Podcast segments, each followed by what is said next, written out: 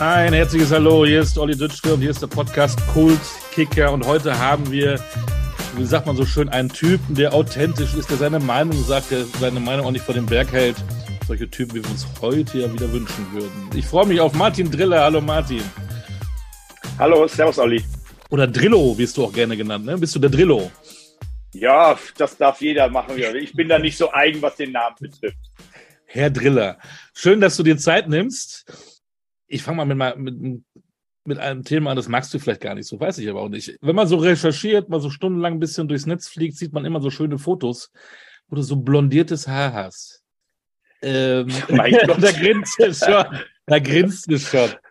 Äh, wie kam es denn eigentlich zustande? Das war so ein Trend damals, ne? Ja, es war einfach eine Jugendsünde. Äh, aber ich war auch schon 27, was heißt Jugendsünde? ja. ich, bin, ich bin damals von Hamburg nach Nürnberg gewechselt und habe gedacht, ich müsste äh, was verändern.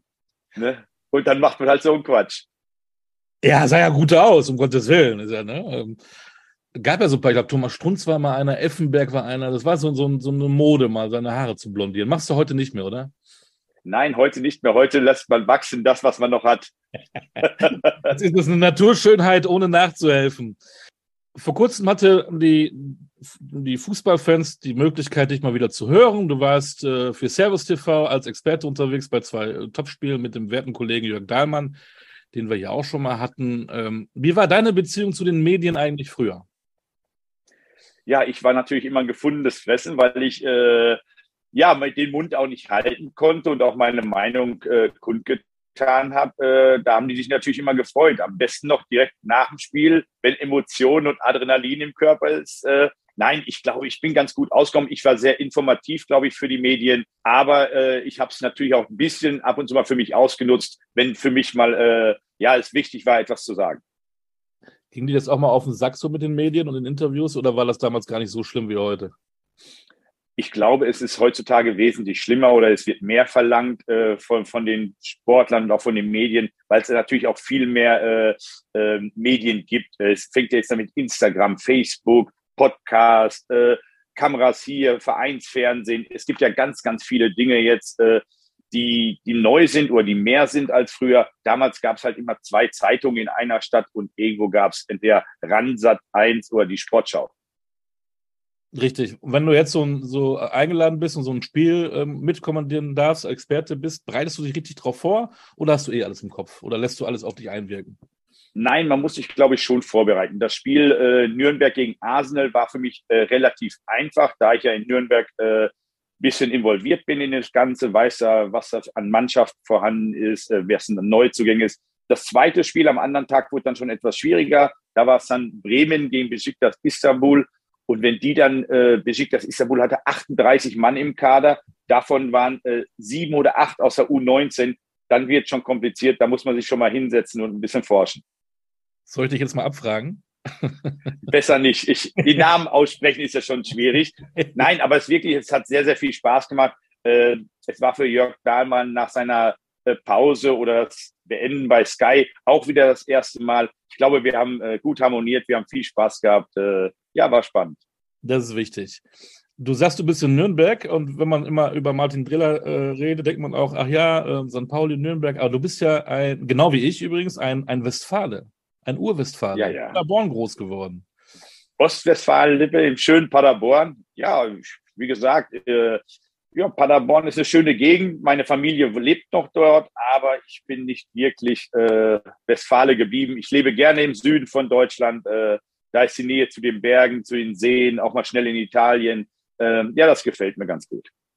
Wie war denn der kleine Martin Driller? Wann hattest du zuerst mal die Berührung mit Fußball? Ich bin mit fünf zum Fußball gekommen. Äh, meine Mama war ja alleinerziehend mit sechs Kindern. Wir hatten es ein bisschen schwieriger. Äh, da musste der große Bruder aufpassen oder die große Schwester. Und dann war es einfach so mit fünf, äh, wie kriegen wir den Jungen aus dem Haus? Also mit dem Nachbarskind losgeschickt in den Fußballverein und wieder drei Stunden Pause für die Mama. Erster, erster Verein, erster Trainer, erinnerst du dich noch? Ja, Sportfreunde Paderborn. Äh, oben auf einer Müllhalde ein Ascheplatz, äh, hat viele Wunden hinterlassen äh, an Knien und Oberschenkeln. Ja, das war nicht das Schönste immer. Kann ich mir vorstellen. Jetzt ist ähm, sorry an die Paderborner, nicht die große Hochburg. Warst du damals dann Paderborn-Fan äh, vom Club oder hattest du, was du Dortmund, Schalke, Bayern? Was war dein erster, erster Verein, den du ähm, sympathisiert hast und dein erster Hero? Ja, ich glaube, dass äh, das, was man damals hatte, war halt Borussia München-Gladbach, äh, war natürlich sowas. Äh, da gab es Vereine Köln, das waren halt die Vereine zu der Zeit, die auch wirklich äh, ja, begeisternden Fußball gespielt. Aber ich glaube gar nicht, dass Paderborn gab es damals ja so noch gar nicht als Verein. Das hat sich ja entwickelt aus dem ersten FC Paderborn und dem Tuschschloss Neuhaus, ja. die beide mal äh, in der dritten beziehungsweise zweiten Liga gespielt haben. Und dann, äh, ja, da hat sich dieser Verein SC Paderborn 07 ja überhaupt erstmal entwickelt. Sie haben fusioniert, weil das ja mit dem vielen Geld dann immer schwieriger wurde äh, für diese Mannschaften.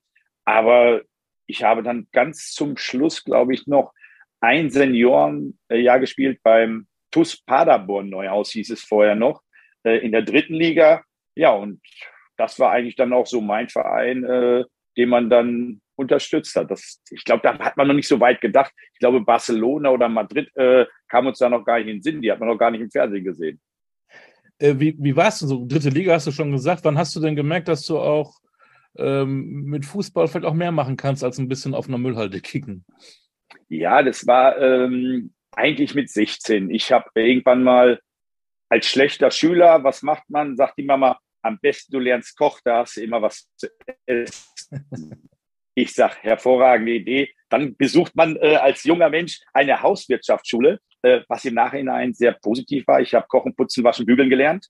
Äh, als Single hervorragend. Ich komme zu Hause sehr gut zurecht. Ja, und dann war es aber so, wenn man Koch hätte lernen wollen, äh, sind die Arbeitszeiten sehr unglücklich. Äh, da hätte ich halt von 11 bis 3 und abends von 18 bis 23 Uhr arbeiten müssen. Das heißt, ich hätte nicht mehr äh, trainieren können. Ja. Und ich habe dann urplötzlich mal eine Einladung zur U16-Nationalmannschaft bekommen. Und dann hat es irgendwie so Klick gemacht. Dann hat mich der Jugendtrainer mal zur Seite genommen und gesagt, was ich eigentlich möchte. Früher war Fußball für mich immer nur Hauptsache ein bisschen unterwegs mit Freunden und äh, Spaß haben. Ja, und dann wurde es ein bisschen ernster und man hat sich Gedanken gemacht, was ist eigentlich möglich mit Fußball? Und dann habe ich äh, das Kochen sein lassen und habe ganz normal bei einem Sponsor äh, Einzelhandelskaufmann ja im Sportgeschäft gelernt, damit ich wenigstens eine Ausbildung habe. Und das war meiner Mama wichtig und dann wird das gemacht. Stand übrigens auch in der Recherche Kaufmann, dachte ich, oh, Kaufmann, was für ein Kaufmann? Kein Hamburger Kaufmann auf dem Kiez, ja? nein, nein, nein. ja, und dann Paderborn, ähm, Oberliga Westfalen, da warst du ähm, noch blutjung, schießt 22 Tore, warst du Torschützenkönig und auf einmal werden die großen Vereine auf Martin Driller aufmerksam. Wie, wie ist das äh, passiert? Was, was war da? Wer hat sich alles gemeldet?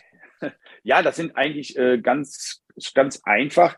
Ich habe äh, als A-Jugendlicher schon ein Jahr vorher mit Michael Henke in einer Mannschaft gespielt. Der hat ja, damals in gesehen, war ich völlig überrascht, ja, genau. Und äh, Dadurch kam dann der Kontakt. Er ist äh, Co-Trainer in Dortmund geworden. Dann war einfach dieser Kontakt da. Er hat wohl ein bisschen Talent in mir gesehen und hat mich dann angesprochen. Und ja, dann hat das so funktioniert. So bin ich dann mit Michael Henke äh, zu Borussia Dortmund gekommen. Wie war das für dich? Vom Paderborn, von einem Verein, der relativ neu war, frisch, also gar keine Tradition, zu einem Verein mit einer riesen Strahlkraft, mit im Ruhrgebiet, Borussia Dortmund brauchen wir gar nicht zu sagen. Ja, man muss allerdings sagen, dass Paderborn schon immer einen guten Draht in die Bundesliga hatte. Günter Kotowski, Thomas von Hesen, Christian Schreier sind alles Paderborner, die irgendwo ja. von Paderborn in die Bundesliga gegangen sind. Ähm, und Günter Kotowski war zu dem Zeitpunkt ja auch in äh, Dortmund. Und so hatte man dann immer äh, Kontaktpunkte. Und das, das war für mich natürlich positiv. Und es war nicht ganz so weit entfernt. Es ist 120 Kilometer von Dortmund nach Paderborn. Das konnte man auch nochmal, wenn man Heimweh hatte, schnell nach Hause fahren. Und da hast du dann auch deinen ersten Profivertrag unterschrieben. Da habe ich dann meinen ersten Profivertrag 1989 unterschrieben und ja, und dann hat sich da warst so du langsam... 19. Wie war das für dich, so im, im Büro zu sitzen im, äh, beim BVB und dann da die Unterschrift äh, zu leisten? Weißt du das noch? Ja, es war ähm, sehr, sehr kompliziert, weil äh, das Problem ist, ich hatte sowas wie Berater oder sowas äh, gab es ja noch nicht so wirklich. Und äh, ich habe dann aber einen Herrn kennengelernt, der hieß Heinz Slupek und der hat gesagt, Mensch, ich kann dir da ein bisschen helfen. Völliger fremder Mensch für mich. Ähm, und ich habe dann wieder mit meinem Jugendtrainer gesprochen. Ich sage, dieser Mann hat Kontakte, der hat mich angesprochen. Äh, und da hat man sich zu dritt zusammengesetzt und dann hat man äh, zusammen den ersten Vertrag ausgehandelt. Äh, damals noch mit dem schwarzen Abt, äh, Herr Gerster. Ne, das war mein erster Der Manager Vertrag. Andi Möller, darf, darf man, ne, muss man sagen. Ne? Genau, Andi Möller. War, damals war es ja eine große Mannschaft. Die waren gerade Pokalsieger 1989 und da war wahnsinnige Aufbruchstimmung. Äh, da war schon was los in Dortmund. Das war für mich natürlich, ja, ganz großes Kino. Du hast dann ja auch in den äh, zwei Jahren Dortmund auch international äh, ein bisschen schnuppern können. Ja, der Start überhaupt war ja schon äh, Wahnsinn. Äh, wir sind zum, ich hieß Supercup, hieß glaube ich äh, damals dieser Wettbewerb, wo der Meister gegen den Pokalsieger spielt. Und da sind wir nach Kaiserslautern gefahren und ich habe gedacht, na ja, da fahre ich halt mal mit, ist schon alles ganz entspannt. Und dann ist nachts, ich weiß es nicht genau, entweder ist Jürgen Wegmann oder Frank Mill krank geworden. Und dann habe ich auf einmal gegen die Bayern gespielt. Und wir haben das Ding 4-3 gewonnen. Ich habe einen guten Tag gehabt, habe, glaube zwei Tore vorbereitet. Und auf einmal äh, hat sogar Franz Beckenbauer gesagt, was ist das da vorne für ein frecher Hund? Und so ist das eigentlich gekommen. Und ja, dann fing das eigentlich so an, dass ich auch äh, relativ viel gespielt habe für einen 19-Jährigen. Ich glaube, ich habe in der ersten Saison 30 Einsätze gehabt. Das war für mich wahnsinnig viel. Und ja, das ging einfach so wie so ein Traum, äh, ging das erste Jahr vorbei. Dann war dein erstes Pflichtspiel quasi ein Spiel, wo du gleich einen Pokal in die, Ho äh, in die Höhe äh, heben konntest. Ja, das ist richtig. Das ist äh, nicht schlecht. Das, das ist Wahnsinn. Äh, ja, aber wie gesagt, ich habe es, glaube ich, damals gar nicht realisiert. Ich war wie in Trance, in einem Traum ja, für mich war das in dem Moment alles äh, ja nicht zu fassen. Wie gesagt, man kommt aus einem kleinen Paderborn, hat dann so ein Spiel, äh, wenn ein dann äh, Augenthaler und Flügler jagt, äh, kriegt man eigentlich Angst. Aber ich war recht, recht furchtlos und habe mich da reingeschmissen und es hat Spaß gemacht. Die jugendliche Unbekümmertheit hat es den alten Hasen gezeigt. Erinnerst du dich noch an die internationalen ähm, Geschichten? Jetzt böse gesagt, hast du ja nicht so eine große internationale Karriere gemacht. Schuldige dafür. Aber für die, die ich nicht kenne. aber du hast es immerhin viermal Europapokal der Pokalsieger gespielt und einmal ein UEFA-Cup-Spiel gemacht. Immerhin, habe ich nicht. Das, das, sind immerhin fünf internationale Spiele. Es war auch, ähm, ja, für mich, in, wie gesagt, das war ja auch alles im ersten Jahr, als sie als Pokalsieger dann gespielt haben. Wir haben in der ersten Runde gegen Besiktas Istanbul, haben wir äh, sind wir weitergekommen. Ich habe dort sogar das 1 zu 0 äh, zu Hause gemacht äh, gegen Besiktas und sind dann weitergekommen und sind dann leider im zweiten Spiel äh, oder im zweiten, in der zweiten Runde gegen Genua ausgeschieden. Und da habe ich auch zum ersten Mal kennengelernt, was italienische Härte ist. Äh, Wirtschewut, ich weiß nicht, ob das einigen noch bekannt ist, ja. der ist noch mal eine Nummer schlimmer als Flügler und Augenthaler. Wenn der dich jagt, dann kriegst du Angst. ja, nach ihm war dann wahrscheinlich der Gattuso der nächste, der, ähnliche Kategorie, ne? Ähnlich. Ja, ja genau, Wertschofut, richtig. Ja, da holst du einen Namen ja, ja. lieber Mann, ja. Da wäre ich auch weggelaufen. Und UEFA Cup war ein Spiel gegen Universidad der Grajauer, richtig? Ja, so. Ne, aber wie gesagt, das war alles wunderbar, war alles ein Traum. Ich meine, für mich ist Borussia Dortmund äh, eine zweite Lehrzeit gewesen. Ich meine, man kommt in den Fußball-Profibereich und hat eine Lehre mit ganz, ganz vielen äh, guten Lehrmeistern in der Mannschaft. Denn die Mannschaft war wirklich sehr gut besetzt, nicht nur sportlich, sondern auch menschlich und charakterlich. Du kickst du manchmal für die Traditionsmannschaft noch? Ja, ich habe letzte Woche noch gespielt dann trifft man immer noch so ein paar. Äh, Frank Mille ist immer noch ein bisschen dabei, manchmal Günter Breitzke, Lusch, Kutowski, äh, ganz selten Michael Rummelige noch, Thomas Helmer, wenn er ganz viel Zeit hat, aber er ist natürlich sehr eingespannt. Äh, ich treffe schon einige wieder. Ich spiele ja auch für St. Pauli Traditionsmannschaft, wie für Nürnberg, für Dortmund. Also ich bin gerne unterwegs und treffe gerne die alten Leute. Äh, spulen wir gleich mal nach vorne äh, in die Zukunft. Wenn du in Dortmund warst, du jetzt so mitbekommst, ich nehme dich jetzt wieder als Experte mit ins Boot, ähm, was die für Verstärkungen geholt haben oder Transfers gemacht haben. Ob es Verstärkungen sind, wird mir ja zeigen. Was glaubst du, was Borussia Dortmund in der nächsten Saison leisten kann? Äh, Dortmund wird mit Sicherheit wieder um die Meisterschaft spielen. Ähm, die Frage ist, wie stark äh, wird Bayern sein? Und ich glaube, dass wir ja alle wissen, dass Bayern äh, die Top-Mannschaft in Deutschland ist und auch seit Jahren ist und sehr wahrscheinlich auch bleiben wird. Aber irgendwann muss man äh, auch mal eine Saison haben, wo man sie packen kann. Und ich glaube, durch den Umbruch jetzt und diese viele Kleinigkeiten an Ärger, die man in Bayern hat, wenn sie das nicht schnell genug in den Griff bekommen, haben die Dortmunder jetzt eine Chance, äh, dieses Jahr nochmal zuzuschlagen und Meister zu werden. Ist ein Wechsel von Erling Haaland Fluch oder Segen? Ich glaube fast eher, dass es ein Segen ist, äh, da das Spiel doch dann sehr extrem auf ihn äh, ausgerichtet war. Und mit Haller glaube ich, dass das ein wirklich ein guter Stürmer, der sich in Frankfurt äh, durchgebissen hat, in Ajax jetzt super gespielt hat. Ich glaube, dass der sehr, sehr gut zu Dortmund passt. Und wenn man dann ihn auch in der Box äh, an den Ball bringt, glaube ich, dass er sogar in der Box stärker ist als Haaland. Schlotterbeck hinten äh, sicherlich. Äh, da hatten sie ein Problem ein bisschen in, in, in, in der Defensive. Das war eigentlich in den letzten Jahren das große Problem, dass man hinten nicht mehr dicht war. Und äh, mit Süle und Schlotterbeck glaube ich, dass man da mit Sicherheit äh, Verstärkung geholt hat. Was in der Mannschaft dann wirklich passiert, ist immer eine Frage, das muss sich einspielen. Man wird nach vier, fünf Spieltagen sehen, wie konstant diese Mannschaft bleib, auch äh, bleibt. Das ist ja in Dortmund auch immer äh, mal Kreisklasse, mal Weltklasse. Und das ist halt, äh, das müssen sie unbedingt abstellen. Das haben die Bayern äh, sensationell im Griff. Und da sind die Bayern auch ja fast gar nicht zu schlagen jetzt dann in An- und Abführung neuer Trainer, Edin Terzic, der hat ja ein paar Wochen schon mal gemacht, dann war er der sogenannte technische Direktor, jetzt sitzt er wieder auf der Bank, hat jetzt auch nicht so viel Erfahrung. Scheint ein guter Typ zu sein, aber was, was können wir von ihm erwarten? Ist schwierig. Mein Problem ist immer, nach Klopp ist natürlich äh, alles schwierig, muss man ganz ehrlich sagen. Klopp ist ein spezieller Trainer, sehr emotional, äh, sehr persönlich auch mit den Spielern. Und das ist die Frage, äh, brauchen die Fans, braucht das Stadion, braucht braucht die Mannschaft äh, genau so einen Charakter, der, der sehr persönlich mit den Spielern ist, der, der sehr emotional ist. Braucht man das in Dortmund oder reicht es, wenn wir so einen ruhigen Trainer haben, wie Rose, wie Terzic? Ich weiß nicht, ob es funktioniert. Ich weiß jetzt nicht, wie, wie persönlich Terzic mit, mit, den, mit der Mannschaft äh, kommuniziert. Aber ich glaube, äh, die Fans warten eigentlich darauf, dass sie wieder einen Vulkan an der Seitenlinie haben. Äh, und das von der Trainerbank, von den Zuschauern, das auf die Mannschaft überschwappt und dass da einfach so eine Explosion entsteht. So ein Driller, ne? Ja, ich glaube, ich, äh, ich bin nicht der geborene Trainer. Ich wäre eher der Jugendtrainer oder was für Kinder. Zurück zu deiner Jugend, Lehrjahre in Dortmund. Äh, mit Norbert Dickel, Mill, Rummenigge, Wegmann, Andi Möller gespielt. Das war, wie du sagst, ähm, beeindruckend, manchmal wie ein Traum, aber es waren dann nur zwei Jahre und du gehst in die zweite Liga nach St. Pauli. Warum?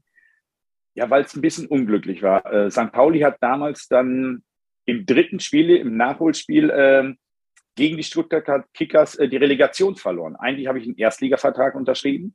Dann kam die Relegation. Ja, und dann sind sie halt im dritten Spiel leider abgestiegen. Und dann war die Zeit natürlich auch schon vorgeschritten. Mein Vertrag war eigentlich nicht mehr gültig für die zweite Liga. Und dann ging es darum, wie gesagt, ich war noch nicht so vernetzt mit Spielervermittlern, Beratern, die dann wahnsinnig viele andere Trainer kannten. Und dann ging es darum, was mache ich denn jetzt? Ne, ich habe eigentlich keinen Vertrag und habe dann mit St. Pauli weiterhin äh, gesprochen. Die wollten mich unbedingt haben. Und dann habe ich für die Zweitliga unterschrieben. Ich wollte unbedingt Fußball spielen. Das war für mich das Wichtigste. Deswegen bin ich auch überhaupt in Dortmund weggegangen. Ich habe im ersten Jahr 30 Spiele gemacht, im zweiten nur 15 Einsätze gehabt. Mhm. Und ich war einfach immer einer, der spielen wollte. Ich, das war mir wichtiger als äh, ja jetzt fünf Euro mehr zu verdienen. Bist ja sechs Jahre dann geblieben. Was macht diesen Verein FC St. Pauli aus? Man muss jetzt auch äh, den FC St. Pauli von heute mit dem anderen kann man nicht mehr von damals nicht mehr vergleichen. Früher äh, hatten wir eine Leittribüne, die zusammengesteckt war. Äh, das war ja alles, ja, man kann das gar nicht beschreiben. Wir mussten durch die Kneipe gehen, damit wir in die Kabine kommen. Unser Entmüdungsbecken war eine alte, so, so eine Elektrowanne. Also, ich kann das hier bildlich gar nicht beschreiben, wie, wie, wie Wahnsinn das war. Man ist durch hunderte von Fans durch eine Kneipe gegangen, damit man in die Kabine kommt. Die Kabine war im Keller, da war ein Gefängnisgitter davor. Da war nicht keine Tür, da war ein Gefängnisgitter. Aber das war einfach eine Atmosphäre. Dann gab es ein wunderschönes Astra-Bier nach dem Spiel. Äh, man hat in dieser kaputten Elektrowanne gesessen und da war, da war nichts mit Luxus. Da war, das war einfach Fußball pur. Und das hat Spaß gemacht. Und natürlich, äh, ich muss natürlich sagen, dieser Verein ist wirklich etwas für den Stadtteil.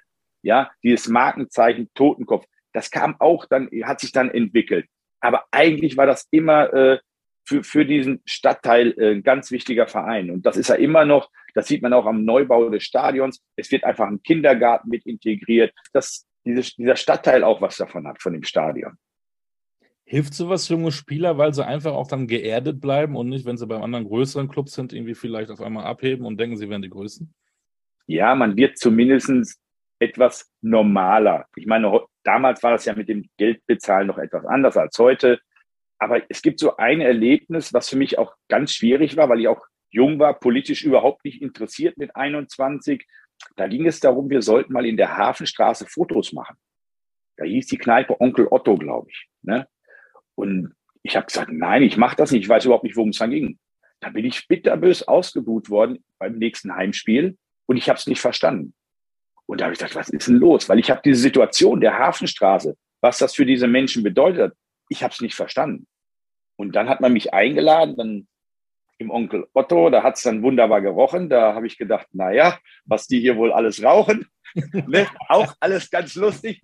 Nein, aber, und dann hat man sich zusammengesetzt gesessen vom Onkel Otto auf dieser Treppe, da hat man gekickert und dann hat man mir erstmal die Situation erklärt. Ja. Und dann konnte ich das auch verstehen, dann war das für mich kein Problem mehr. Aber ich hatte vorher keine Ahnung, ich mache nicht irgendwelche Fotos für etwas, was ich nicht verstehe. So, das hat man mir dann äh, ja mal einen Tag übel genommen oder ein Wochenende, aber dann hat man es mir erklärt und fand es auch gut, dass ich mich dann dafür interessiert habe. Ne? Und da hat man es mir erklärt und dann war das wunderbar. Und danach hat sich äh, ja eine Liebe zwischen Martin Driller und den Fans entwickelt, die äh, ja sehr, sehr schön war. Wie hat man denn zu der Zeit Aufstiege in die Bundesliga gefeiert?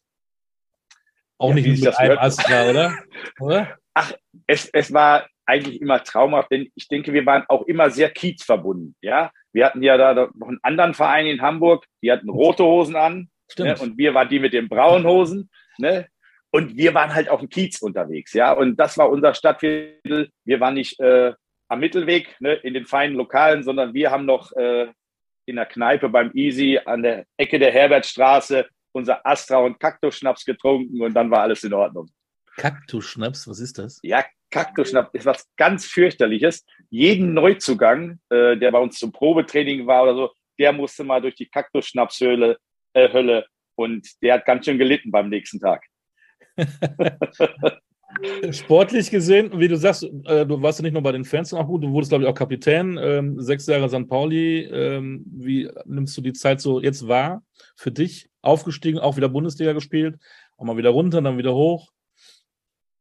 Ja, das ist aber auch so, ähm, man muss ja auch immer sehen, wie man seine Leistung einschätzt. Ja, ich denke immer, ich war ein sehr guter Zweitligaspieler, ein durchschnittlicher Erstligakicker und da sagt man, genau auf diesem Level mal aufsteigen, mal absteigen. Und genau das war so äh, mein Level, den ich, glaube ich, auch gut spielen konnte. Ähm, ich war damit zufrieden. Hätte vielleicht, wenn ich ein paar Mal mehr zu Hause geblieben wäre, vielleicht mehr hätte sein können. Aber war es nun mal nicht. Ich wollte halt auch immer leben und ein bisschen genießen. Gebe ich ganz offen zu. Das liegt mir einfach im Blut, dass ich auch das Leben genieße und gerne mal ein Stündchen länger irgendwo sitze. Äh, ja, vielleicht jetzt zu mehr gereicht, aber ich denke, ich bin ganz zufrieden. Es hat gepasst. Ich habe mehr als 300 Erst- und Zweitligaspiele. Das klappt ganz ordentlich. Und damit kann man dann auch, äh, auch leben. Was, was so St. Pauli hat mich eigentlich, ich sehe das dann wieder nach meiner äh, Lehrzeit als meine Gesellenzeit an. Das ist mal ganz komisch. Mhm. Äh, ist meine Gesellenzeit. Ich habe menschlich, glaube ich, sehr, sehr viel dazugelernt, weil man viel auf dem Kiez mit Leuten äh, geredet und diskutiert hat, denen es vielleicht auch nicht ganz so gut geht. Ne? Teilweise Obdachlose auf der Straße oder in den Kneipen. Besondere, es gibt ja auch besondere äh, Leute, die so auf der Straße stehen und arbeiten und dazugehörigen Herren. Und die gehörten ja alle zu uns. Die haben bei uns auf der Tribüne gesessen. Äh, wir haben sie in der Herbertstraße wieder besucht zum Kaffee trinken. Und es war ein gutes Miteinander. Man hat miteinander gesprochen. Und wir waren eigentlich ein Teil von diesem Stadtteil. Und das, finde ich, hat äh, uns Spieler sehr geprägt. Hatte man denn Kontakt zu HSV-Spielern? Wie haben die euch so gesehen?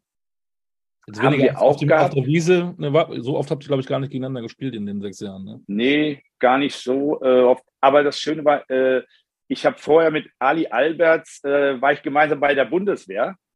Und wir haben zusammen Fußball gespielt in der Bundeswehr, sind Vize-Weltmeister geworden in Holland damals.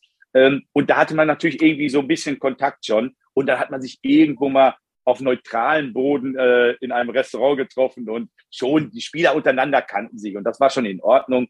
Das ist ja das Gleiche wie Nürnberg führt. Äh, da trifft man sich, die Spieler untereinander treffen sich trotzdem. Ne? Und das ist, glaube ich, nicht das Problem. Ich glaube, diese, diese Feindschaft gibt es dann mehr innerhalb der Fans und in, in den Medien. Jetzt hast du ein Stichwort gesagt, da habe ich auch mit Thomas Helmer drüber gesprochen, fand ich total witzig. Deutsche Militärnationalmannschaft. er, er hat auch ein bisschen was von erzählt. Äh, die Italiener standen wohl alle immer stramm, also nicht stramm wegen Saufen, sondern stramm wegen Militär und so. Und, und für euch war das alles ein bisschen, ja, wie, erzähl mal so ein, zwei Sätze zu dieser Erfahrung Nationalmannschaft des Militärs. Ja, da muss man natürlich sagen, das ist etwas, es gibt eine Sportfördergruppe, die ist in Essen Kupferdreh. Und zu meiner Zeit war dort der Chef der Pointinger. Und äh, ja, und da gab es jeden Montag gab's ein Training für Fußballer, ja, die im Profibereich äh, gespielt haben, aber ihren Bundeswehrdienst ab, äh, absolvieren mussten. Und da hat man sich montags getroffen und hat eigentlich trainiert. Und irgendwann ja. gab es dann äh, auch Meisterschaften. Und ich muss natürlich sagen, man musste natürlich seinen Grundwehrdienst machen, die drei Monate. Und danach konnte man dieses Angebot in Anspruch nehmen. So wie die Sportfördergruppe ist das dann für, für Biathleten und sowas, hat man ein paar Vorzüge dass man montags eigentlich zum Fußballspielen kommt, in dieser Mannschaft spielt, ein paar, paar gute Dinge tut, man macht ein paar Spielchen. Ja, und dann entwickelt sich das so und dann gab es halt eine Weltmeisterschaft und dann fährt man dahin. Also man fährt nicht, man fliegt. Ja, ja, man muss sagen, äh, das waren natürlich auch interessante äh, Auswärtsfahrten mit der Bundeswehr, denn man ist nicht gefahren, man ist geflogen mit einer Transportmaschine. Da hat man hinten in so Hängematten gelegen. Das, Flug, äh, das Flugzeug war hinten auf und in der Mitte stand noch ein Boot. Ähm, war wirklich sehr spannend. Äh, man hatte diesen typischen tollen Trainingsanzug von der Bundeswehr an äh, und fliegt mal gerade über die Straßenlaternen, äh, warum auch immer. Und man liefert noch ein Boot aus irgendwo. Aber jetzt dann irgendwo ähm, vor Ort bei der WM mit Uniform oder so nicht, oder? Oder doch? Bundeswehr? Nein, es gab einen Zug, wo halt der deutsche Adler drauf war. Äh, das kennt man ja von den Biathleten, je oft dieses äh, Bundeswehrzeichen noch auf ihrem Trikot haben, weil sie da ja auch gefördert werden. Und das hatten wir auch. Es gab einen wunderschönen blauen Trainingsanzug. Mm. Den hast du heute noch irgendwo hängen bestimmt. Nee, ich durfte, ich bin völlig ausgekleidet. Ich bin nicht mal mehr Reservist. Also ich musste alles abgeben. Ja. Da bin ich ganz froh. Ich auch, geht mir ähnlich. Ich habe da nichts mehr von, nichts mehr von. Äh, ja, dann bist du ja tatsächlich auch Vize-Weltmeister.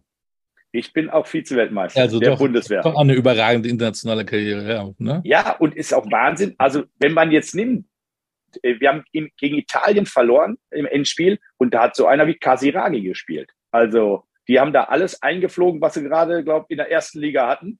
Ich glaube, die haben mit der aktuellen Nationalmannschaft gespielt. da wurde jeder schnell mal verpflichtet. Zwangsverpflichtet. Äh, St. Pauli, äh, machen wir mal einen Haken. Also, ich wollte doch, ihr hattet, das war ja auch, glaube ich, ganz groß in den Medien, auf einmal auch einen Brasilianer, ne? Äh, Leo Manzi. Äh, was ja, Leonardo Manzi ist sehr super. Äh, das ist ja, das muss ich sagen, das ist das einzig Positive an diesen Instagram und Facebook. Über Instagram habe ich ab und zu noch mit Leonardo Manzi Kontakt. Äh, man, man, man kann diese Leute alle so ein bisschen im Auge behalten, wenn man einfach mal wieder einen Post sieht von diesen Leuten, von alten Spielern dann schreibt man ihn auch mal wieder an, anstatt man äh, sehr wahrscheinlich im Telefon oder per E-Mail ihn nie anschreiben würde. Aber dann sieht man wieder ein Bild und dann sagt man, ey Mensch, weiß noch damals und schön, er trainiert jetzt mit Kindern äh, und das gefällt einem und das postet man dann mal kurz. Und ja, da behält man einfach den Kontakt, das ist schön. Ich weiß noch damals die Schlagzeilen. Brasilianer für FC St. Pauli und alle denken, was ist denn jetzt mit dem Verein los? Was passiert denn jetzt da? Und dann kam Leo Manzi. Ja, aber das, aber das war ja auch eine, der hat natürlich dahin gepasst wie die Faust aufs Auge. Ne? Es war wirklich ein Traum. Warum hat er so gut hingepasst? Weil es einfach ein herzensguter Junge war, äh, Linksfuß, alles ein bisschen locker gesehen hat. Er war auch ein großer Kerl, äh, aber trotzdem elegant in seinen Bewegungen. Und die Fans haben ihn einfach geliebt. Und er hat mit den Fans einen super Kontakt gehabt. Ich glaube, Fanliebling Nummer eins, als ich da war, es gibt keinen anderen außer Leo Manzi. Äh, das war, das war ja nicht zu beschreiben. Ähm, dann kommt eine andere Geschichte in deiner Karriere. Dann wechselst du vom hohen Norden ins, zu den Franken. Damals, glaube ich, am Anfang der Felix Magath, auch ein Franke, äh, Trainer, ne? Hat der dich geholt oder wie ist es? Nein, es geht gegenüber Schorsch Volkert, der leider schon Nein. verstorben ist. Ähm, der hat früher ja auch, auch mal in äh, St. Pauli gespielt. Und ähm, beim HSV, ne? Der war, glaube ich, bei beiden. Beim HSV, ja, ja, ja, war bei beiden. Ja, ja. Und zu diesem Zeitpunkt ging das gerade so los, dass dies mit den Ablösesummen äh, nach Vertragsende gestrichen worden ist. Und ich, mein Vertrag lief aus und ja, Schorsch Volkert hat sich um mich bemüht. Dann ging es noch darum, ob man klagen muss, ob man ablösefrei ist oder nicht. Da gab es mit St. Pauli so zwei, drei Probleme. Aber ich konnte dann ablösefrei äh, wechseln und bin nach Nürnberg gegangen. Nürnberg ist in dem Jahr gerade aus der dritten Liga wieder aufgestiegen in die zweite Liga und hat halt ein paar Typen gesucht, die kernig sind und äh, die die zweite Liga kennen. Und ja, da war ich einer davon und ja, es ging sehr, sehr schwer los, weil äh, Willi Entenmann schon nach, wir waren letzter und am fünften Spieltag wurde Willi Entenmann entlassen. Und dann kam Felix Magath. dann wurde es richtig interessant. Und äh, ja, wir, wie gesagt, wir waren letzter am fünften Spieltag und sind zum Ende der Saison aufgestiegen. Dank Felix Magath, weil ihr alle super fit wart. Ja, richtig. Und äh, wie gesagt, also Felix Magath, äh, da kann jeder sagen, was er will. Er schafft es, dass die Mannschaft eine Einheit wird, weil er quält alle so, dass alle sich bemitleiden in der Mannschaft und einfach zusammenhalten und sagen, wenn wir heute nicht verlieren, dann wird die nächste Woche nicht ganz so schlimm.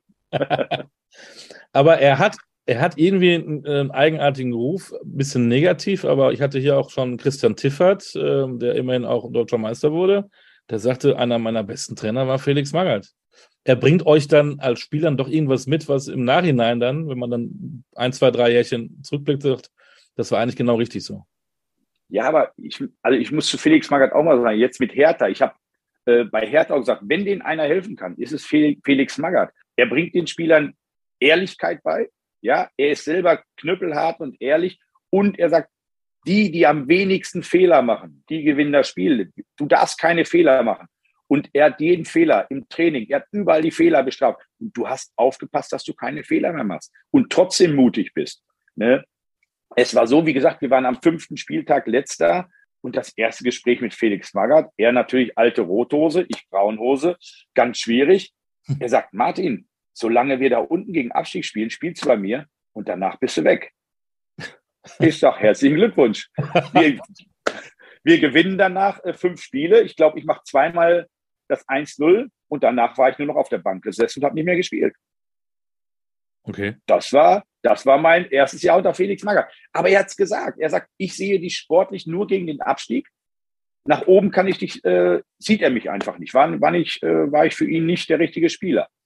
Und immer wenn wir zurückgelegen sind, äh, bin ich reingekommen. Und ansonsten habe ich halt nicht gespielt. Aber so vielleicht lieber so auf so eine Art, auf so eine ehrliche Weise und du weißt genau, was, was läuft, als irgendwie so hintenrum, ne?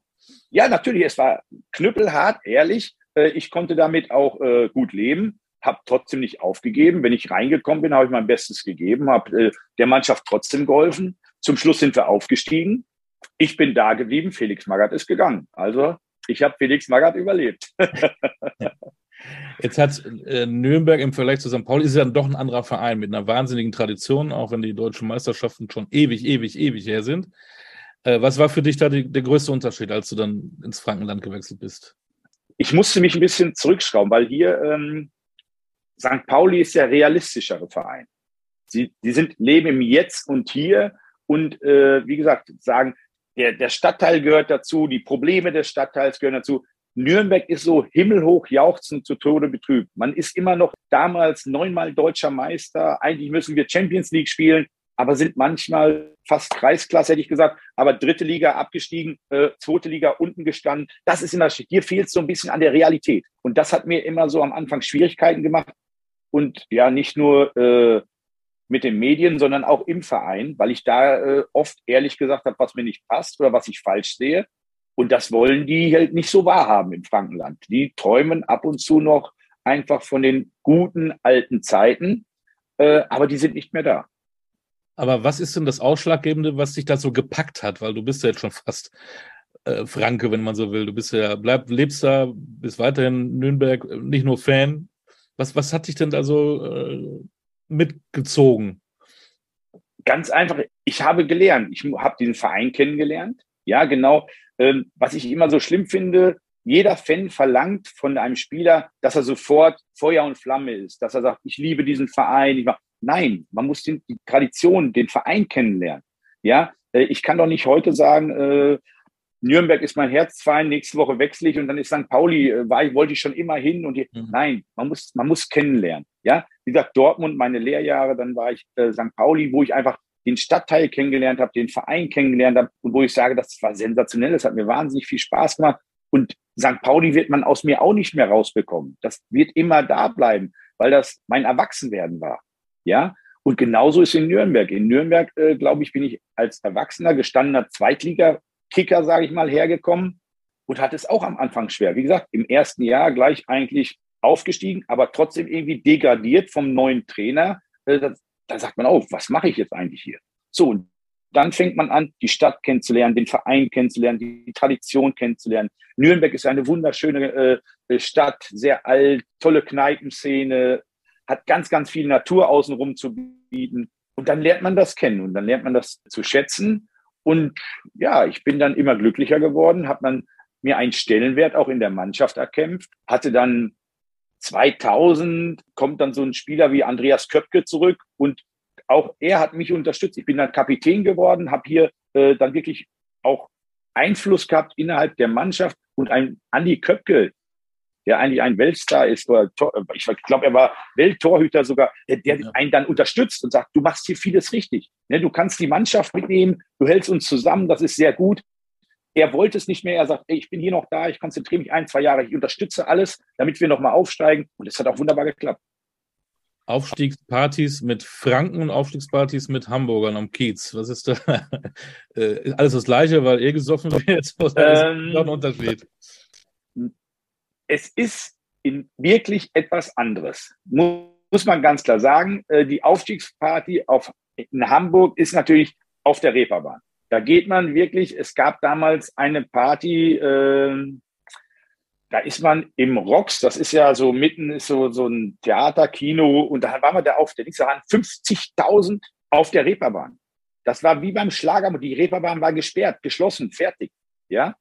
Und das ist hier in äh, Nürnberg etwas gediegener, muss ich sagen. Da ist etwas ruhiger, aber da hat man auch nicht so ein Vergnügungsviertel wie jetzt äh, die Reeperbahn, wo dann äh, Touristen, die wussten gar nicht, womit zu feiern, aber es war denen auch egal. Die Straße war voll, es war eine Sensation. Ja, wie gesagt, und auf dem Kiez ist dann so, da geht man auch von Kneipe zu Kneipe und jeder kennt einen und man braucht zu, an dem Tag mal keinen Euro. In Nürnberg schon, oder wie? ja, in, in, Nürnberg ist es etwas anders. Da ist das, dann wird das halt vorbereitet, dann gibt's, da gehen die Spieler hin, da feiern sie, da sind sie erstmal ein bisschen unter sich, dann geht, und dann ist es nicht so eine Kneipenszene, wo es so geballt ist. Da muss man schon äh, sich bewegen und hier und da. Und dann würde sich die Mannschaft trennen. Und dann ist das äh, schade, dann wären wir nicht mehr als Mannschaft. Wenn jeder in seine Stammkneipe geht, dann ist es halt äh, anders. Und so ist man dann halt immer ein bisschen zusammengegangen, hat eine Location ausgesucht und ist dann dort geblieben. Aber natürlich waren die genauso euphorisch äh, hier in Nürnberg wie auf St. Pauli. Es war einfach nur das Feiern. Danach ist etwas anders in, in der Kneipenszene. Du hattest auch einige ähm, spannende Stürmerkollegen gehabt. Ich habe da eben nochmal reingeguckt. Äh, hochspannend. Da war äh, Sascha Ciric, der war auch so wohl auch sehr gefeiert in, in Nürnberg von, von den Fans. Markus Fanwe, Bernd Hopsch, Pavel Kuka, Kakao war ja auch da, Paolo Rink, der brasilianische ja. deutsche Nationalspieler. äh, Pavel Kuka äh, hatte man eigentlich nur mit dem FCK in Verbindung, aber in Nürnberg auch ähm, genetzt. Wer, mit wem konntest du denn jetzt sportlich gesehen am besten? Sportlich gesehen war für mich dadurch, dass ich dann irgendwann ein bisschen nach, nach außen geschoben worden bin, nach rechts, weil ich halt vom Laufen her kam. Ich war ja nicht so der, der begnadete Kicker. Ich konnte besser laufen, ähm, war dann fast wirklich Sascha Ciric, mein äh, genialer Ge äh, Partner, dadurch, dass er in der Box wahnsinnig stark war. Ich konnte oft über außen kommen, Flanken schlagen oder mit ihm Doppelpass als Wandspieler spielen. Also das war schon, schon eine Sensation, wie stark der in der Box war. Und menschlich? Mit wem konntest du da am besten? Ja, da war Sascha mit Sicherheit auch einer, aber ich sehe jetzt öfter nochmal Pavel Kuka, äh, dadurch, dass Tschechei nicht ganz so weit ist, der kommt ab und zu auch zur Traditionsmannschaft von Nürnberg, kam ich sehr gut klar. Äh, aber im Grunde genommen war es eigentlich Frank Mill, muss ich ganz zurückgehen. Mit Frank Mill spiele ich jetzt noch äh, ab und zu zusammen und mit Frank habe ich jetzt tolle Gespräche, er hat mir damals auch öfter mal die Leviten gelesen, da habe ich viel gelernt bei Frank Mill und das war für mich äh, etwas, ja, nicht so wie heute. Wenn der sagt, geh mal meine Schuhe holen oder hol die Bälle, dann bist du halt gelaufen. Ansonsten gab es Hackengas. ne? Also wirklich, also mit Frank freue ich mich jetzt immer noch, wenn wir uns äh, sehen und ein bisschen quatschen. Das macht mir eigentlich sehr, sehr viel Spaß. du warst relativ früh in der Bundesliga. Mit 19 hattest du dein erstes äh, Profispiel. In Nürnberg wurde es dann ein bisschen weniger, was die Einsätze angeht. Wann hast du denn gemerkt, oh, der, der, der, der wie heißt das? Der, die, die, die Zeit, der, der Zahn der Zeit, Zahn der Zeit nagt an mir. Äh, ich ja. komme nicht mehr so mit, es geht dem Ende entgegen. Das Problem war, ähm, ich war eigentlich, ich, ich habe von meiner Fitness gelebt, ja. Ich war immer äh, der Erste in der Kabine, der Erste im Wald und äh, ich musste von meiner Fitness leben. Da ich fußballerisch jetzt nicht, ja, kein Pelé oder was was ich war, ja, das war bei mir nicht so. Ich musste äh, alles erarbeiten, ich musste es erlau erlaufen. Und dadurch, dass ich 21 Operationen habe und dass man mich ganz oft äh, zusammenflicken musste, weil wenn man kein Talent hat, muss man dahin gehen, wo es weh tut.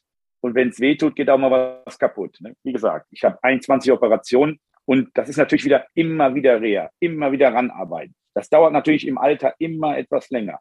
Ne? Und irgendwann war es dann einfach so ähm, 2004, dass in Nürnberg gesagt hat, na, das reicht jetzt nicht mehr. Und ja, dann trennt man sich. So fast 15 Jahre, ähm, jedes Wochenende. Hattest du denn in der Zeit so ein sportliches Vorbild als Stürmer, wo du sagst, der oder der, das gefällt mir, für den, von dem würde ich mir gerne was abgucken? Ja, was für mich immer äh, wahnsinnig verrückt war, Fleming Paulsen. Ich weiß nicht, ob das euch jetzt ein Begriff ist, aber der ist ja gerannt wie, wie ein Wahnsinniger. Und was der für ein Tempo hatte, das war für mich immer erstaunlich. Und ich durfte ja ein Jahr mit ihm in Dortmund zusammenspielen. Also wahnsinnig, was dieser Mann gelaufen ist und welche Power der hatte. Und da habe ich immer gesagt, ui, wenn das später mal alles so, so bleibt bei mir, dann ist alles in Ordnung. Wieder kurz als Experte jetzt. Äh, wir haben über St. Pauli und äh, Nürnberg gesprochen. Die zweite Liga steht vor der Tür. Wie schätzt du die Chancen der beiden Vereine? Beide klopfen ja oben an. St. Pauli hat ganz, ganz gewaltig geklopft, hatten aber keine besonders äh, rosige Rückrunde. Und Nürnberg kam hinten ja auch noch mal ein bisschen ran und hätte es vielleicht auch noch packen können. Ja, ich glaube, äh, St. Pauli war für mich dicht daran, hatte auch die, die bessere Saison eigentlich als Nürnberg. Und um da ein bisschen zurückzugehen, ich habe vor zwei, drei Jahren auch mal ein Interview gegeben, da fand ich, da hat äh, St. Pauli ein bisschen den den Sport vernachlässigt. Man hat sich um alles andere gekümmert. Ja, von mir aus um, um Greta und um Flüchtlinge und hier und da und Kindergarten und man hat den Sport vergessen. Ne, mhm. Da musste ich auch mal ein paar Diskussionen auf Facebook und so eingehen. Ich sage, trotz alledem ist St. Pauli auch ein Fußball- oder ein Sportverein mit vielen Sportarten. Das sollte man nicht vergessen. Nicht nur an den Stadtteil denken, sondern auch an den Stadtteil denken. Aber es ist ein Sportverein, der dem Stadtteil auch viel Gutes bringt. Und der Stadtteil muss auch verstehen, dass man trotzdem den Fußball fördern muss. Und deswegen war es ja auch so kompliziert, äh, VIP-Logen und hier. Das wurde ja alles ein bisschen äh, neu gemacht jetzt, damit man auch ein bisschen Kohle reinbringt. Man braucht leider auch für äh, diesen Leistungssport oder professionellen Sport Geld. Und das ist ja etwas, was St. Pauli dann so ein bisschen aufstößt, dass es immer ums Geld geht, Merchandising. Aber St. Pauli hat dann auch verstanden, wir kaufen unser Logo zurück, den, den Totenkopf, äh, man macht mal was selber, Geld in die Hand nehmen, ein Stadion bauen. So, und dann kamen sie langsam zurück. Und jetzt die Entwicklung der letzten zwei, drei Jahre ist ja wesentlich äh, interessanter und spannender aus sportlicher Sicht. Ne, ich weiß, dass der Verein sich immer äh, für den Stadtteil einsetzen wird, aber sportlich haben sie natürlich wahnsinnig dazu gewonnen und äh, haben auch gute Qualität. Letztes Jahr haben sie leider in der Rückrunde da ein bisschen geschwächelt, aber ähm, ja, ich glaube, dass sie auf einem guten Weg sind und es ist eigentlich schade, dass so ein Spiel gleich am Anfang der Saison ist, weil es bringt eine Mannschaft, eine Mannschaft auf jeden Fall unter Druck, wenn es nicht unentschieden äh, ausgeht. Und das ist schwierig. Wenn ich jetzt auf Nürnberg zurückgehe, Nürnberg habe ich letztes Jahr dann nicht so stark gesehen, hatten dann aber zwischendurch einen guten Lauf. Aber meiner Meinung nach hat da ein bisschen an Qualität gefehlt. Gerade im Sturm das haben sie ja dieses Jahr jetzt ein bisschen ausgemerzt, haben äh, zwei sehr gute Stürmer geholt, wo ich mir viel von äh, verspreche. Und da muss man einfach abwarten. Aber ich glaube, dass die Saison sehr, sehr schwierig wird. Ich glaube, dass die Hälfte der Mannschaften wirklich um den Aufstieg spielt und die anderen ganz brutal gegen den Abstieg. Also ich glaube, es ist wesentlich ausgeglichener als letztes Jahr. Mit Schalke und Bremen sind da zwei Schwergewichte raus wieder in die erste Liga scheint sehr ausgeglichen zu sein, diesmal die zweite Liga. Oder hast du einen Top-Favoriten? Ja, ja, nee, aber genau das ist ja die Gefahr. Das ist kein absoluten Top-Favoriten. Jetzt kommt Bielefeld und führt runter. Sind jetzt aber finanziell auch nicht so stark, dass man sagt, boah, die können so viel investieren, dass sie auf jeden Fall wieder oben spielen. Ja. Aber es sind Wundertüten für die zweite Liga. Die können ganz stark sein oder sie können sogar in die untere Hälfte fallen. Das ist immer, da ist jetzt, für mich sind diese beiden Mannschaften Wundertüten. Aber wenn man jetzt sieht, wenn man hat Düsseldorf, man hat Hannover, man hat Heidenheim, man hat Nürnberg, man hat St. Pauli, ich weiß ja, Bielefeld führt. Äh, es gibt ganz, ganz viele, die auf einmal äh, vielleicht da nach oben wollen. Und deswegen wird, wird es ganz, ganz schwer nach oben und nach unten. Es wird, glaube ich, dieses Jahr kein Mittelfeld geben. Die Aufsteiger sind ja auch äh, Traditionsvereine, die kommen ja auch mit einer Fanwucht. Ne? Braunschweig, Magdeburg, Kaiserslautern.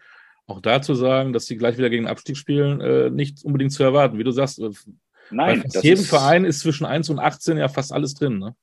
Das ist es. Äh, und wie gesagt, Kaiserslautern, selbst wenn man jetzt Kaiserslautern nimmt, wenn da im Stadion auf einmal wieder die Hölle los ist und die Jungs äh, starten gut, das kann einfach wie so ein Korkenzieher, kann es nach oben gehen oder nach unten. Ja. Und das ist wirklich die Frage, was da passiert. Äh, Braunschweig ist auch so eine Wundertüte. Man weiß nicht, was, was da wirklich kommt. Ne? Magdeburg wäre ja fast aus der dritten Liga abgestiegen und jetzt sind sie dann auf einmal wieder aufgestiegen. Also wie gesagt, es ist natürlich auch immer so eine finanzielle Frage, wie man den Kader zusammenstellen kann. Und man hat gesehen, äh, die zweite Liga kann nicht so viel machen. Wenn man jetzt die ganzen Transfers sieht, es ist, glaube ich, nicht so viel Geld ausgegeben worden. Ne? Wenn wir jetzt sagen, äh, Nürnberg gehört zu den Spitzenmannschaften, hat 1,7 Millionen ausgegeben und 2,3 Millionen oder 2,5 eingenommen. Also wenn man das als Spitzenteam ist, ist das halt im Vergleich zu den Erstligamannschaften äh, ja ganz schmal. In Nürnberg wolltest du mal auch in den Aufsichtsrat, ne? Also der Verein hängt da wirklich für dich so auch äh, richtig drin, ne? Ja, das, das ist einfach etwas, äh, ich mache ja auch noch hier so Club-Expertenforum, äh, so einen kleinen YouTube-Channel ist das, äh, wo ich oft über einen Club spreche. Äh, da bin ich auch manchmal sehr kritisch und die Fans haben dann immer gemeckert, ich soll doch einfach mal was im Verein tun. Ich sage, mache ich gerne, habe mich dann aufstellen lassen zum Aufsichtsrat mir haben aber zwölf Stimmen gefehlt und damit habe ich meine Schuldigkeit getan. Jetzt darf ich wieder äh, frei meine Meinung äußern äh, und habe versucht, die Fans wollten es nicht, bin ich überhaupt nicht böse, aber jetzt darf ich meinen YouTube-Channel weitermachen und äh, ja, darf dann wieder positiv oder negativ berichten, so wie ich lustig bin. Ähm, einen Verein haben wir noch, den wir kurz ansprechen müssen. Ähm, das ist ja auch nicht so weit weg. Vielleicht kannst du ein bisschen was von der Euphorie ähm, erzählen, die es da gibt. Spielvereinigung Bayreuth, da warst du nämlich auch am Ende deiner Karriere, hast ein bisschen gespielt. Und die sind jetzt aufgestiegen, die dritte Liga. Äh, hast du da Kontakte zu? Kriegst du was mit, was da gerade abgeht? Ich habe mal mit einem Pressesprecher ähm, Kontakt gehabt, der sagt, Wahnsinn, was hier gerade alles so passiert. Ja, muss ich sagen, also ich bin dort äh, auch zufällig, weil ich habe ja 2004 eigentlich in äh, Nürnberg aufgehört und irgendwann 2005 kam auf einmal Gino Lettieri auf mich zu und sagt, Mensch, hast nicht noch Lust? Ich habe gesagt, dritte Liga, uh, so mit 35 nochmal äh, anfangen. Habe ich gesagt, okay, gib mir ein paar Wochen, ich komme erstmal zum Training, wie fit ich werde. Ja, und da ich leider etwas ehrgeizig bin, habe ich dann die Jugend in Bayreuth in Grund und Boden gerannt und habe gesagt, ich versuch's nochmal. Äh, und dann haben wir in der dritten Liga gespielt. Äh, ich habe auch in 18 Spielen elf Tore gemacht und bin dann im Winter aber leider gegangen, weil es da ähm, ja ein bisschen Unstimmigkeiten gab. Es wurden nur einige Spieler bezahlt, einige wurden nicht bezahlt. Und dann habe ich halt gesagt, äh, dann würde ich lieber mein Gehalt äh, hergeben und dann sollen lieber die jungen Studenten bezahlt werden. Und ich bin dann äh, nochmal nach äh, Ingolstadt gewechselt, bin dort dann ja auch noch aufgestiegen mit denen.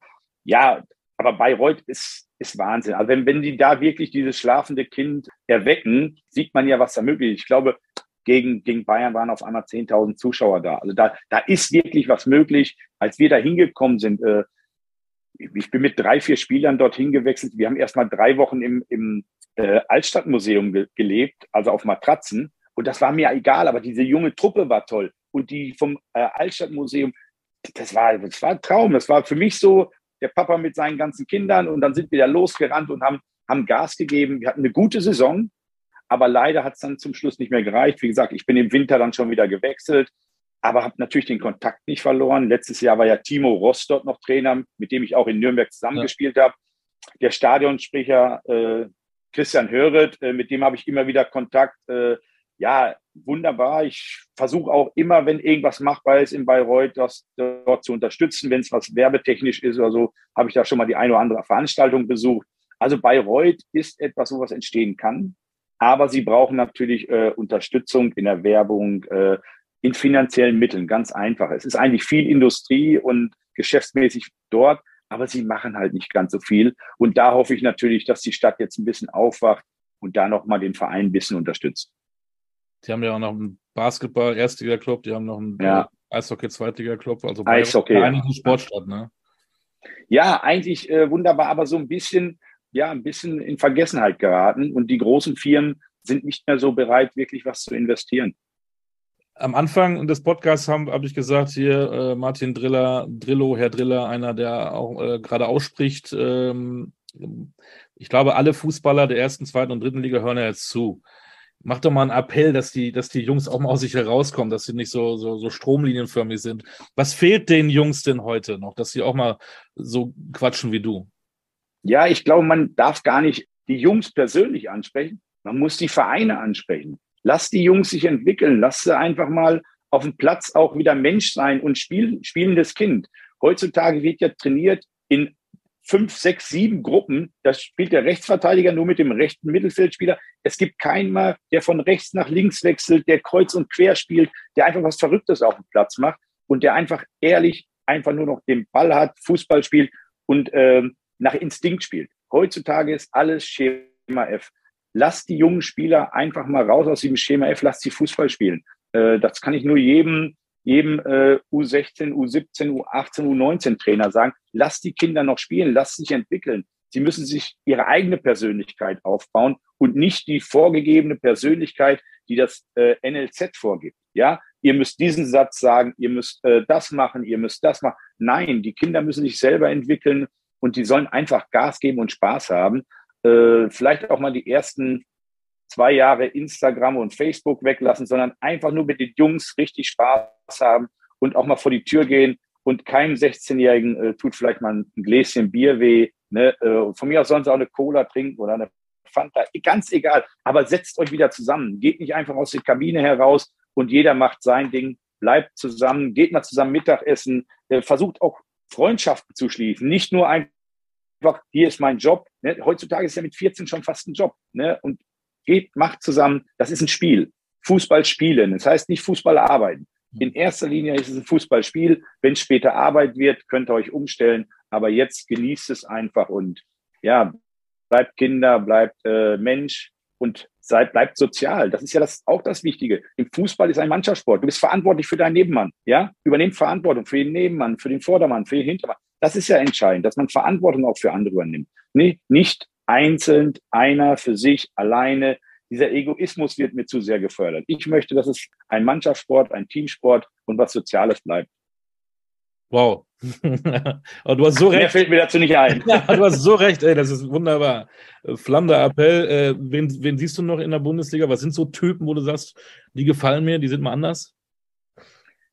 Es ist ganz schwierig. Also das Problem ist, es gibt im Moment nicht mehr wirklich einen Typ. Ja, ein Thomas Müller ist äh, eigentlich das letzte Paradebeispiel, der einfach sagt, was er manchmal denkt und dem es auch manchmal scheißegal ist. Aber der hat sich ja so lange diesen äh, Status erarbeitet in München, von der Jugend an. Der darf das. Aber andere, die jetzt, äh, jeder 14-, 15-Jährige, der von irgendeinem Dorf zu Bayern München, Nürnberg, zu irgendeinem Verein kommt, der wird ja umerzogen. Ja, dass er Mainstream ist, der Thomas Müller ist halt einer, den sie nicht äh, verbiegen konnten. Ne? Und alle anderen werden sehr wahrscheinlich im NLZ in der U16, U17, U18, wenn sie nicht Mainstream sind, werden sie aussortiert. Ne? Und dann müssen sie ganz, ganz viel Glück haben, dass mit 19, 20, wenn sie irgendwo in der vierten oder fünften Liga, dass doch noch mal einer äh, guckt und sagt, Mensch, das war ein Talent, warum ist denn der durchgefallen? Ja, sehr wahrscheinlich, weil er ein Typ war und nicht gesagt hat, ja, das ist alles grün-rot, das ist blau-schwarz, müsst ihr mal die Augen aufmachen. Ja, und das ist es. Äh, es wird viel anerzogen. Ich hoffe, dass das nicht mehr so ist. Und Thomas Müller ist eigentlich das letzte Paradebeispiel, was wir in Deutschland haben.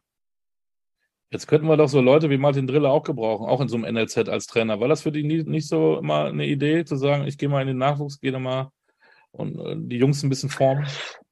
Dadurch, dass ich sehr, sehr spät aufgehört habe, mit 37 habe ich ja in Ingolstadt erst aufgehört, wollte ich erstmal Abstand gewinnen. Ich habe dann zwar meine Trainerscheine gemacht und irgendwann äh, ist es fast schon zu spät, um Trainer zu werden. Und, und irgendwo habe ich da den Zug verpasst. Und ja, jetzt unterstütze ich lieber meine Freunde, die alle Trainer sind und äh, gucke da gerne mal zu und quatschen nach dem Spiel oder sage dann meine Meinung dazu. Und das ist auch in Ordnung. Also ich glaube nicht, dass ich unbedingt noch Trainer werden muss. Jetzt bin ich 52. Das lassen wir die Jungen machen. Ich hoffe, dass sie nicht alle nur mit dem Laptop haben, arbeiten, sondern auch mit Herz und Verstand und mit Menschlichkeit. Denn es gibt äh, viele andere Dinge. Kleine, junge Spieler, die haben auch äh, andere Probleme, Herzschmerz, die erste große Liebe. Ich sage, das darf man nicht vergessen. Ne? Äh, man vergisst ja das Menschliche, dass Jugendliche irgendwann mal in der Pubertät sind, wenn die erste Freundin kommt. Und wenn, das kann man auf dem Computer nicht äh, nachvollziehen. Ja, es gibt dann die menschliche Komponente und die hoffe ich, dass sie nie vergessen wird. Wunderbar. Trotzdem, wir hätten dich da schon gerne gesehen, wenn ich ehrlich bin. Ja, vielleicht hört ja einer zu und kommt auf die Idee und sagt, ja komm, den, den Drillo, den hole ich mir jetzt. Ja, so A-Lizenz habe ich gerade noch. Ne? Ja. Also ganz so hoch darf ich gar nicht äh, trainieren. Ja, ja, ja, ja. Irgend noch ein Fußballprojekt für dich in der Zukunft, wo wir jetzt noch die Daumen drücken können bei dir, außer dass äh, du ab und zu wieder neben Dahlmann sitzt und ein bisschen quatschen darfst? Ja, auf jeden Fall. Wir spielen jetzt am Ende des Monats spielen wir natürlich die Ü40 äh, süddeutschen Meisterschaften. Wir sind bayerischer Meister geworden, haben Bayern München im Elfmeterschießen bei den bayerischen Meisterschaften geschlagen. Wow. Am Ende des Monats ist süddeutsche Meisterschaften. Und sollten wir dort weiterkommen, Mitte September gibt es deutsche Meisterschaften in Berlin für die Ü40. Das ist natürlich ein Ziel für uns hier vom 1. FC Nürnberg. Ne, da haben wir eine Mannschaft. Und ja, was mir natürlich immer wichtig sind, sind so äh, Dinge wie die Bananenflanker. Ich weiß nicht, ob dir das ein Begriff ja. ist. Ne, das geht um Kinder, äh, die in Vereinen eingebunden werden, die Down-Syndrom haben. Da waren wir gestern wieder unterwegs äh, in Sachsen, kam, haben dort ein Spiel gehabt gegen eine Auswahl. Und das ist auch immer wunderschön. Das liegt mir immer am Herzen, dass wir ein bisschen Wohltätigkeit und ein bisschen was zurückgeben können. Äh, ja, da versuche ich so gut wie möglich immer da zu sein. Macht mir viel Spaß. Ich treffe, wie gesagt, gerne alte Kollegen und da hat man viel Spaß. Also wenn da sich irgendeiner engagieren möchte, die Bananenflanker oder die Gofus, äh, die machen viel in Namibia zum Beispiel. Also einfach mal ins Netz schauen, äh, guckt euch diese Projekte an und vielleicht habt ihr ja ein paar Briefmarken oder fünf Euro über, die können jeden Cent gebrauchen. Dafür wünschen wir alles Gute dass diese Projekte äh, unterstützt werden, dass du Erfolg hast, dass du Ü40 Meister wirst. Ich weiß gar nicht, wer das überträgt, ob das Saison auch überträgt. Ich guck mal. Vielleicht findet da mal was im Netz. Ja, äh, da könnte, könnte der Dahlmann ja wieder, wieder kommentieren. Und dass du nach 21 Operationen äh, nicht noch welche bekommst, äh, bleib gesund. Das ist das Wichtigste. Ich halte mich fit. Und da darf ich kurz was sagen. Es wird am 23. oder 24. September das Spiel der Bananenflanker live auf Sky über, äh, übertragen. Ähm, dadurch, dass Torben Hoffmann und äh, Nele Schenker, die beide dort arbeiten, sehr engagiert sind, wird dieses Spiel äh, übertragen. Ich hoffe natürlich im Grunde genommen, dass ich nicht dabei sein kann, da ich ja an dem Wochenende dann deutsche Meisterschaften in Berlin hätte. Aber trotzdem sollte man die Bananenflanker ja. dann unterstützen und äh, sich das Spiel mal anschauen. Ja, das werden wir tun. Das war, liegt mir noch auf dem Herzen. So an alle Zuhörerinnen und Zuhörer ist es angekommen, äh, ist aufgeschrieben und ein Millionenpublikum wird dazu gucken und gleichzeitig vielleicht die Daumen drücken. Ja, sehr gerne. Und Meister wirst. Super. Der Vize-Weltmeister der Militärnationalmannschaft. Danke dir, Martin Diller. Den muss ich mal los. Ich sage danke, Olli. Stillgestanden. Alles also, Gute, bleib gesund. Bis, bis bald. Ciao, ciao, tschüss. Mach's gut. Tschüss. Ciao. So, das war der Kultkicker, der Podcast, diesmal mit Martin Drillo. Drill hat wieder richtig Spaß gemacht und wir hören uns bald wieder hier auf allen Kanälen, wo es Podcasts gibt. Downloads, ihr wisst, äh, wo ihr das hören könnt. Podcast Kultkicker mit Olli Dutschke, das war's. Wir hören uns wieder. Bis bald. Ciao.